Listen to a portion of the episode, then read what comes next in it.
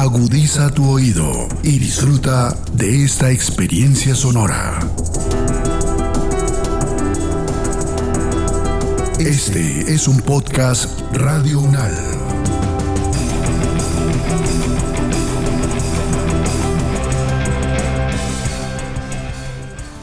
Oscure. 202 de la calle 44 Alfa 2125 del apartamento 101. Calle 24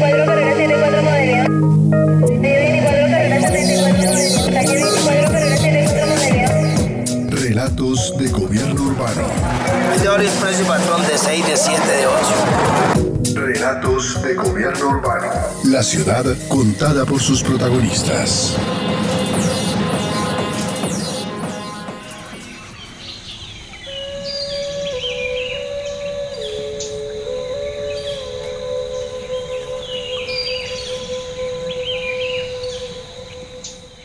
Los páramos, ecosistemas de montaña que se encuentran en Centro y Suramérica, Asia, África y Oceanía, se ubican desde los 3.100 hasta los 4.700 metros sobre el nivel del mar aproximadamente. En el continente americano solo Ecuador, Colombia, Venezuela, Perú y Costa Rica poseen páramos, de los cuales la mayoría se encuentran en la cordillera de los Andes, siendo Colombia el país que cuenta con la mayor extensión de estos ecosistemas en el mundo, con un 49%. En nuestro país, los páramos son considerados ecosistemas estratégicos en especial por su papel en la regulación del ciclo hidrológico que sustenta el suministro de recursos para consumo humano y desarrollo de actividades económicas de más del 70% de la población colombiana. De acuerdo con el Ministerio de Ambiente, estos territorios se caracterizan por su alta riqueza biótica y sociocultural. Su conservación y manejo sostenible es determinado en la Constitución y las leyes colombianas. Los páramos son ecosistemas de especial protección ambiental esenciales para la vida humana y la vida de los demás elementos de la naturaleza. Los páramos se encuentran en las partes altas de las tres cordilleras de Colombia y en las partes altas de la Sierra Nevada de Santa Marta. Las grandes capitales de Colombia como Bogotá, Medellín, Cali, Bucaramanga, Cúcuta, Pasto, Popayán, Ibagué, Manizales, Pereira, Armenia, Valledupar, Tunja, captan las aguas de sus acueductos municipales y veredales de ríos y quebradas que nacen en los páramos. En últimas, más del 50% de la población de Colombia depende de sus aguas. Los páramos están especialmente protegidos por la Constitución Política de 1991. Los artículos séptimo y octavo reconocieron la diversidad natural y cultural de Colombia y asignaron un deber de cuidado, respeto y conservación de la diversidad ambiental en cabeza del Estado y los particulares, incluidas las empresas. El artículo 79 de la Constitución establece otro deber estatal de protección sobre estos ecosistemas esenciales para la vida. Como quiera que la mayoría de los parques nacionales naturales de la zona andina contienen páramos, el artículo 63 constitucional precisa elementos centrales para su conservación que junto con lo previsto en los artículos 79 80 y 81 establecen el derecho a gozar y disfrutar de un ambiente sano y el derecho a participar en cualquier decisión que afecte el ambiente. El Congreso de la República, mediante la Ley 99 1993, reguló los principales mecanismos de protección ambiental y definió en el artículo primero que los páramos, los humedales y las zonas de recarga de acuíferos son ecosistemas esenciales para la vida, presente y futura. Asimismo, la Ley 1930 de 2018, conocida como la Ley de Páramos, estableció diversos mecanismos para su protección, incluida la autorización de presencia de actividades sostenibles, por ejemplo, por parte de pueblos y comunidades étnicas y campesinas, quienes usen con cuidado los elementos del páramo, usualmente para satisfacer sus necesidades básicas. De otra parte, la Corte Constitucional en diversas sentencias ha indicado la necesidad de proteger estos ecosistemas para el disfrute de las generaciones actuales y futuras. En sentido similar, se ha pronunciado la Corte Interamericana de Derechos Humanos y el Sistema de Naciones Unidas, indicando la íntima relación que existe entre la protección de los ecosistemas y la garantía de los derechos humanos, en especial de quienes cohabitan en esos ecosistemas. Gregorio Mesa, profesor de la Facultad de Derecho, Ciencias Políticas y Sociales de la Universidad Nacional de Colombia, presenta un panorama de la normativa existente para la protección de los páramos en Colombia, especialmente los más cercanos a los centros urbanos.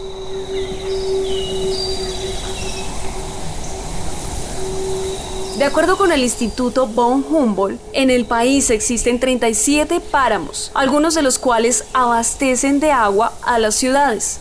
El agua de Medellín llega desde el páramo de Belmira. El páramo de Santurbán abastece a Bucaramanga. En Cali, los farallones cumplen esa función y en Bogotá, el agua proviene de los páramos de Chingaza, Cruz Verde y Sumapaz.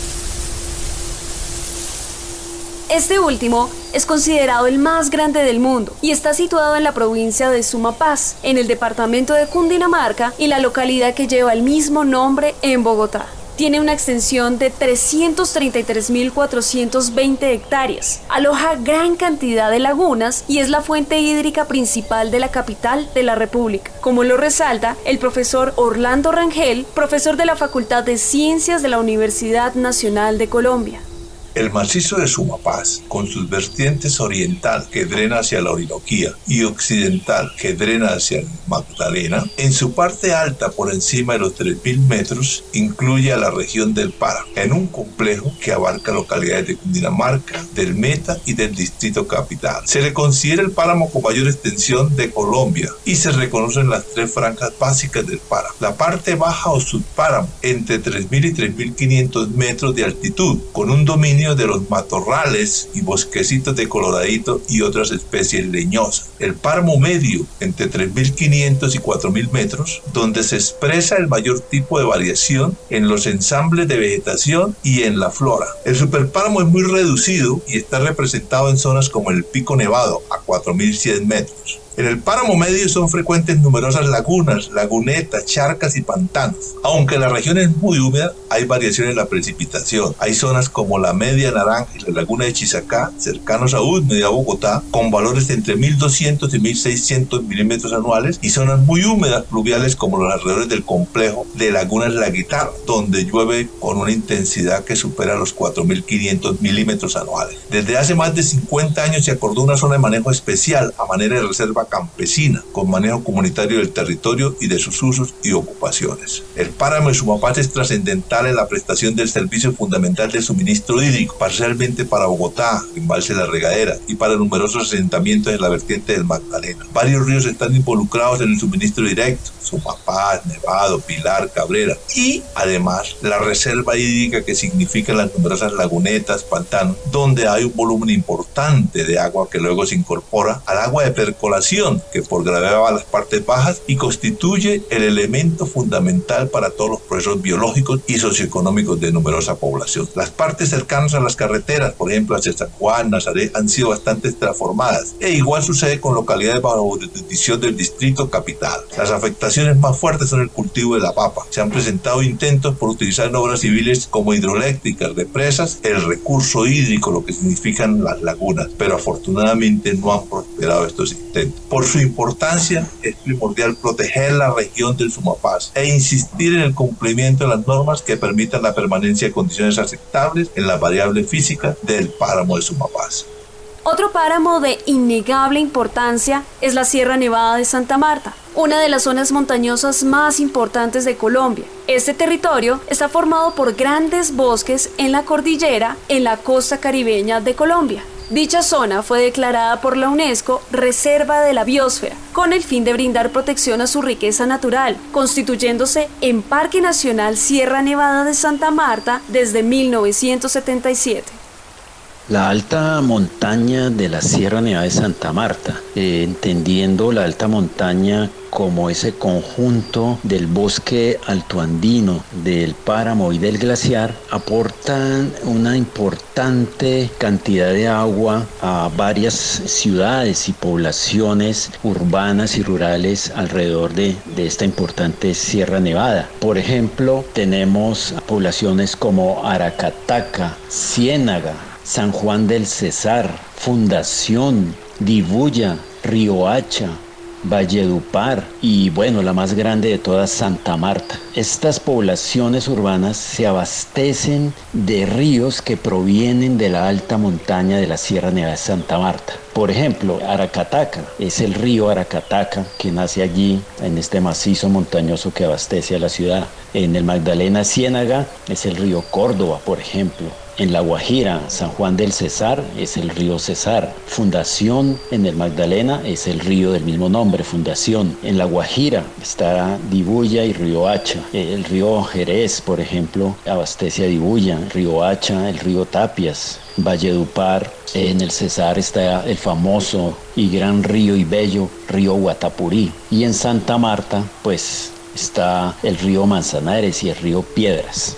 El geógrafo Jorge Luis Ceballos resalta la importancia de la Sierra Nevada de Santa Marta y su relevancia hídrica al hacer un recorrido por los ríos que allí están.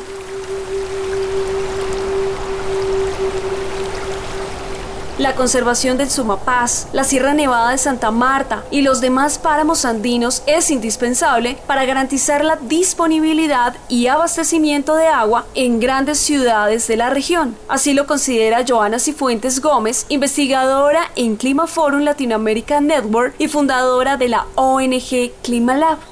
Las ciudades son unas de las principales causantes del cambio climático. Se dice que son responsables de aproximadamente el 70% de las emisiones mundiales de gases de efecto invernadero, esto por su alto consumo energético. Y si a esto le sumamos la expansión urbana, los páramos están corriendo un gran riesgo, no solo en nuestro país, sino en varios países que cuentan con estos ecosistemas. Y pues según datos de la IDEA, estos ecosistemas han sido impactados fuertemente con incrementos de la temperatura, lo que ha ocasionado que el páramo ascienda y por lo tanto esté perdiendo gran parte de su extensión. Y otra de las consecuencias también muy relevantes que se están dando modificaciones drásticas en el régimen de las lluvias, lo que sumado pues a estas temperaturas más altas está ocasionando que los suelos y la vegetación se seque y por lo tanto se reduzca la capacidad de este ecosistema de atrapar los excedentes de agua en la temporada de lluvias y liberarla en la estación seca teniendo en cuenta pues de que los páramos dependen de las ciudades, también es relevante indicar que las ciudades dependemos de los páramos, porque son unos importantes sumideros de carbono, lo que quiere decir que tienen una alta capacidad de absorber gases de efecto invernadero y también son una de las principales fuentes de agua dulce para muchas ciudades del país. Por ejemplo, el páramo de Sumapaz abastece más o menos el 80% de la población de Bogotá. Entonces el mensaje es que tanto los gobiernos locales como la ciudadanía en general debe transitar hacia estilos de vida bajos en carbono y también avanzar hacia ciudades bien diseñadas, transitables, con un buen sistema de transporte público y con fuentes de energía limpias, así como avanzar por supuesto en la concientización sobre este tema, pues son muchas las personas que en las ciudades no son conscientes de que sus acciones pueden estar generando impactos negativos en otros lugares como los páramos, de los cuales como ya lo dije, dependemos.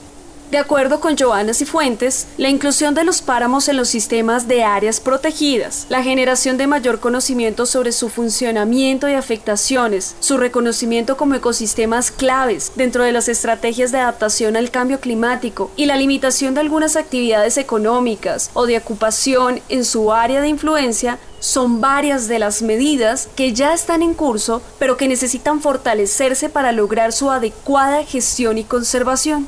Los gobiernos locales, regionales y nacionales y la propia ciudadanía deben participar en el fortalecimiento de las acciones para proteger estas zonas. El profesor Mesa hace un análisis de las medidas que se pueden tomar. En el entendido que el Gobierno Nacional desde la Autoridad Ambiental Nacional, así como los departamentos, los organismos de control y demás autoridades públicas del Estado tienen obligaciones de respeto, cuidado y protección de los páramos, los gobiernos locales también tienen a su vez múltiples deberes de protección de estos ecosistemas esenciales para la vida. Algunos de los mecanismos mediante los cuales los gobiernos locales pueden contribuir a la protección de los páramos existentes en su territorio tienen que ver con la expedición de normas que regulen los usos del suelo, limiten actividades insostenibles y definan incentivos a la conservación de los páramos. Por ejemplo, descontando porcentajes del impuesto predial a aquellos propietarios de predios en zonas de páramo que cuiden estos ecosistemas o como lo establece el decreto ley 870 de 2017 sobre pago por servicios ambientales, que el municipio establezca incentivos a los habitantes de los páramos por cuidar y convivir armónicamente con los ecosistemas paramunos. Otro mecanismo pertinente podría ser la incorporación en los planes municipales de desarrollo de programas y propuestas concretas para la sostenibilidad en estos ecosistemas, especialmente si propietarios o poseedores de predios en páramos no someten sus actividades productivas a lo establecido en el artículo décimo de la Ley de Páramos. Por lo tanto, el municipio puede destinar recursos del presupuesto municipal para compra de estos predios, los cuales ingresarán al patrimonio municipal como patrimonio público con el objeto de proteger estos páramos. Asimismo, los municipios en sus planes de ordenamiento territorial deberían establecer reglas caras para su protección, así como recursos económicos, técnicos y personal especializado para realizar estudios y promover actividades sostenibles para los pobladores de los páramos, entre otros asuntos.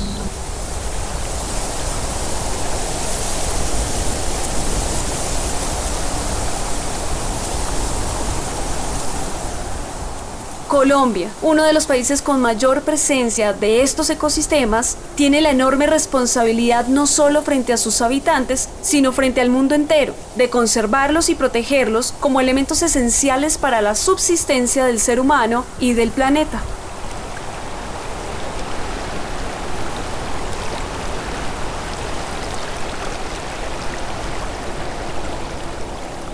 Este podcast contó con la dirección de Diego Peña, profesor de la Universidad Nacional de Colombia, la producción periodística de Milton Medina y Claudia Sánchez, la locución de Diana Hernández y la producción sonora de Edgar Huasca.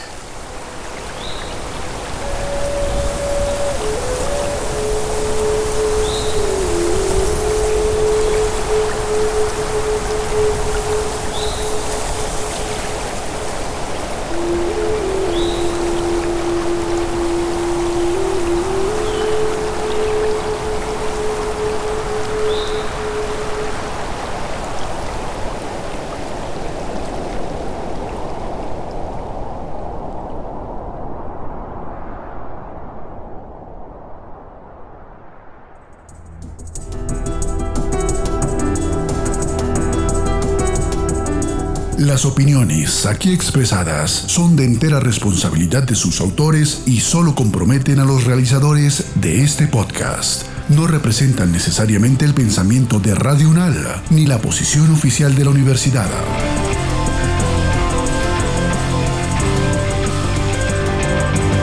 Este y otros podcasts en nuestro sitio web podcastradio.unal.edu.co.